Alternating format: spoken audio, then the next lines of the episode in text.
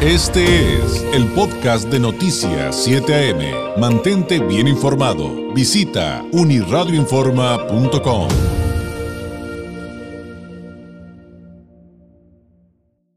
Y por cierto, el premio Kyoto, como nos decía la maestra Serrano, pues es un premio internacional otorgado anualmente por la Fundación Inamori de Japón para distinguir a quienes han contribuido de manera significativa al mejoramiento científico, cultural y espiritual de la humanidad y recibir el premio pues es un honor académico.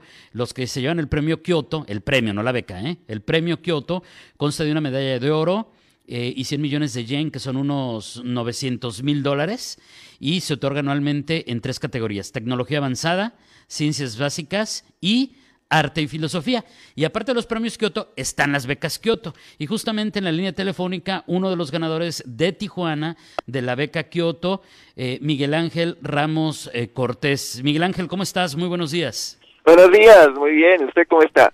Muy bien, muchísimas gracias. Pues de entrada, con el gusto enorme de saber que eh, alguien de la Lázaro, yo soy egresado de ahí, por cierto, nada más que ya llovió cuando yo estuve por esos lares, este, se, lleva, se lleva la beca Kyoto. Eh, ¿Cómo ha sido para ti la experiencia, Miguel Ángel, de participar, de, de que finalmente te digan, oye, te ganaste la beca Kyoto? Platícanos. Pues wow, yo recuerdo que estaba en mi casa, estaba platicando con mi hermana y de la nada me llaman. De hecho, lo primero que dije fue, híjole, no sé si me vayan a llamar, no sé qué pasó, eh, tal vez, pues, o sea, yo tenía entendido que nos iban a avisar eh, ganáramos o no ganáramos, entonces pues yo estaba de, híjole, ¿qué va a pasar? y que me llaman y me dicen, Miguel Ramos, eh, felicidades, eres becado de Artes y Filosofía de la beca Kyoto 2021, bueno, 2020. Eh, fue una gran emoción para mí. Y de hecho, ahorita que mencionó lo de un ganador de la Lázaro, de hecho, esta es la primera vez que somos tres ganadores de la Lázaro. Sí, es lo que estoy viendo, tres de la Lázaro. Y, bien interesante porque generalmente dan tres ganadores en Tijuana y ahora fueron cuatro. Y de esos cuatro, tres de la Lázaro, eh, Miguel Ángel. Ahora, me imagino que participaste en la gala que fue en línea. Sí. ¿Y cómo, cómo te fue, cómo fue esa experiencia? Pues, miren, eh, la todo ese evento fue pregrabado. eh, nosotros lo estuvimos viendo, presentaron nuestros videos de presentación como becados y presentaron también eh, un video un video de introducción a las vidas de los laureados. Hubo evento musical, estuvo todo muy bien organizado. Eh, también dieron como los avisos de las conferencias que iban a haber en estos días se pueden inscribir en la página de la, de, del simposio de Kioto para verlas. Eh, ayer fue la de Ariel Mushnik, que es la laureada de Artes y Filosofía. Hoy o toca a Ciencias Avanzadas o Tecnologías...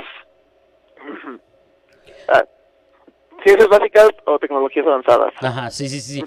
Oye, entonces me imagino que definitivamente le recomendarías pues a todos los jóvenes que, se informen, que se involucren y que, y que participen en, las convocatorias de estas becas, Miguel Ángel.